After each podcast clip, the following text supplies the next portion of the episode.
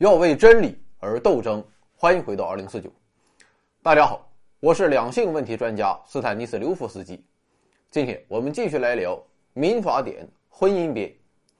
过去两天的主要话题是离婚，今天的话题你可能会更感兴趣，这就是同居。具体来说啊，就是非婚同居。毫无疑问，我国目前同居现象非常普遍，只要两个人他不是异地。人们对同居都持有非常开放的态度，有些父母可能比较保守，但是孩子大了啊，翅膀硬了，你管他也管不了。而且两个人在一起生活也算是有个互相照应。比如说我啊，那个小妹妹是天天不断，其中一个作用就是为了如果我突发心梗或是脑梗至少有个人能打个幺二零。但是就是这样普遍的同居现象。民法典婚姻编却对其只字未提，这难道不是重大的立法漏洞吗？有首歌唱得好：“我对你付出的青春这么多年，换来了一句谢谢你的成全。”你肯定没听过瘾，没关系。二零二九年五月十九日晚，北京工人体育场。欢迎参加我的演唱会。你说两个人啊一起生活了这么久，最后没得到一张结婚证，付没付出青春和感情暂且不说，毕竟别谈感情伤钱，仅考虑经济利益，不对同居进行某些制度上的规定，就显得很不公平。比如说，我们想象这么一个场景啊，一个小妹妹和我同居两年，在这期间我主要是割韭菜赚钱。而他则料理家务，照顾我的饮食起居，除了没有结婚证，其他的都和两口子一样，基本上就是事实婚姻。结果有一天分手了，按照我国的婚姻制度，我的钱就是我的，我一分也不给他，也是符合法律规定的。那么国家为什么不搞个同居制度来保护同居中弱势的一方呢？啊，这是不是说我国的法律已经跟不上时代潮流了呢？其实并没有啊，因为很多问题没有做规定，并不代表学者没有研究、没有思考。事实上，就像联合国投弃权票也代表一种态度一样，对于很多问题，法律不规定本身就是一种规定，不调整啊也是一种调整。听起来有点臭不要脸。现在我们就来具体分析一下民法典为什么不对同居做出相应的规定。从一九九四年起，我国便已经基本上废除了事实婚姻。经过二十多年的发展，现在是个人都知道，只有登记结婚才是一个有效的婚姻。在这种情况下啊，几乎没有人会认为两人只要住到一起就会自然而然的适应我国的婚姻制度。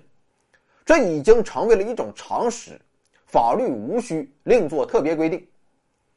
那么既然如此，为什么还有很多人？不选择尽快的扯一张结婚证，而是以同居的形式生活在一起呢？答案肯定是有着某些顾虑。对于年轻人来说，肯定是觉得各方面的时机还不成熟，两人在一起啊还需要磨合磨合，或者就是单纯他想玩一玩，不想太早被婚姻所捆绑。而对于很多老年人来说，他们则是顾虑自己的财产，在我国的婚姻制度中。财产制度是一个非常强大的制度，又是所谓的婚后所得。如果两人登记结婚，很容易在百年之后发生财产纠葛，并对子女的继承造成各种影响。所以，很多老年人啊，虽然会轰轰烈烈，看似没有理智的谈一场黄昏恋，但其实到了过日子的时候，他们都显得比较冷静，那就是选择同居啊，而不是结婚。说白了。就是搭伙过日子，老了有个伴儿，互相暖暖被窝，其他激烈的运动啊，他也很难办。毫无疑问，在这种情况下，如果将同居也适用于婚姻制度的规定，那么很多人的种种安排就会全部落空，这就有点强人所难了，让人谈个恋爱感觉是进退两难，左右为难。当然了啊，放眼全世界，确实有很多国家都规定。同居阶段准用婚姻制度中的某些规定，但其实这些国家基本上都有自己的特殊情况。比如说某些国家的婚姻制度联系程度没有我国这么强，啊，即便结婚了，很多也依然采取财产分别制，将同居适用于婚姻制度，并不会对财产造成太大的影响。还比如说，有些国家非婚生子女他没有一个合法的地位，将同居适用于婚姻制度，可以保护这些非婚生子女的权益。但在我国啊，婚生子女与非婚生子女在法律地位上其实没有什么差异，也不分什么庶出还是嫡出。既然如此，我国婚姻制度就没有必要对同居也单独做一个规定。当然了，两人长时间的生活在一起，难免会出现财产分不清楚的情况。比如说，一起买了个电视，那么分手之后，这个大彩电应该怎么处理呢？啊，关于这种情况，其实也不需要婚姻制度来进行调整。过去的物权法以及今天的民法典的物权编，都可以解决物的混合所造成的财产分割问题。生活一场，恩爱一场，甜蜜一场。最后解决问题的却是物权编，啊，听起来或许有点冷冰冰，但其实这就算是好的了，啊，有些人分手之后解决问题的那都是刑法。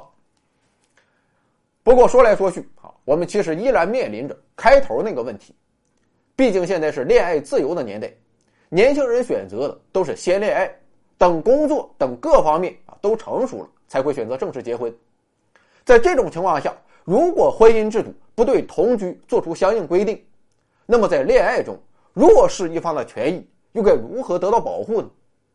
他曾经为了爱情奋不顾身，付出了最好的青春年华，从矿泉水瓶都拧不开的小仙女，变成了看见蟑螂都不怕不怕最后换来的却是一句“分手快乐，祝你快乐，你可以找到更好的”。分手快乐，请你快乐，挥别错的，才能和对的相逢。这不胡扯淡吗？所以我们就会看到很多人啊，在分手之后都会去闹，为的就是寻求一份恋爱经济补偿。但这种情况只能通过协商调解来加以处理，法律并没有明确规定。既然这种现象普遍存在，法律为什么还不做规定？这背后所折射的便是法律的。疆界问题，对于个人生活，对于个人所选择的生活，法律究竟应该把手伸多长？目前关于这一点，法学界仍然存在着很大争议。最后说一点啊，我个人的感想，我这个人虽然宝剑不断，看破红尘，什么感情你都别跟我去谈，说白了啊，就是臭流氓一个。但我其实并不赞成婚前同居，甚至也不赞成婚前性行为。因为只要发生实质性的关系，两人的恋爱关系就会发生根本的改变，这件事它很奇妙。比如说一些特殊工作者，工作的时候他们是来者不拒，但是到了实际生活中，其实也是非常谨慎。别问我是怎么知道的，我是身经百战。在这一前提下，即便最后婚姻达成，往往也是互相绑架的结果，这就等于是把三年之痛和七年之痒。给提前了，而此时刚刚步入婚姻生活的两个人还不具备足够的处理好这些问题的能力，于是便会导致家庭的不稳定。诚然，先结婚再发生实质性的关系，早晚也会遇到三年之痛和七年之痒，但由于婚姻早已建立，双方的社会关系与家庭关系会比较紧密的捆绑在一起，说不定孩子都打酱油了，家庭比较稳定。再去处理两个人的婚姻关系会比较简单，也比较从容。好，老话说就是凑合过呗，还能离咋了？只要凑合过去，总会有豁然开朗的那一天。所以我现在啊就遇到了一个问题，你说我和你来真的吧？结婚了他就没有新鲜感了，也没有家庭关系和社会关系的束缚，这段关系必然很不稳定，那还结个屁？你说你不和我来真的吗？啊，咱就根本。他就不会开始。做人难，做一个帅哥也难，做一个既帅又有文化还爱耍流氓的人难。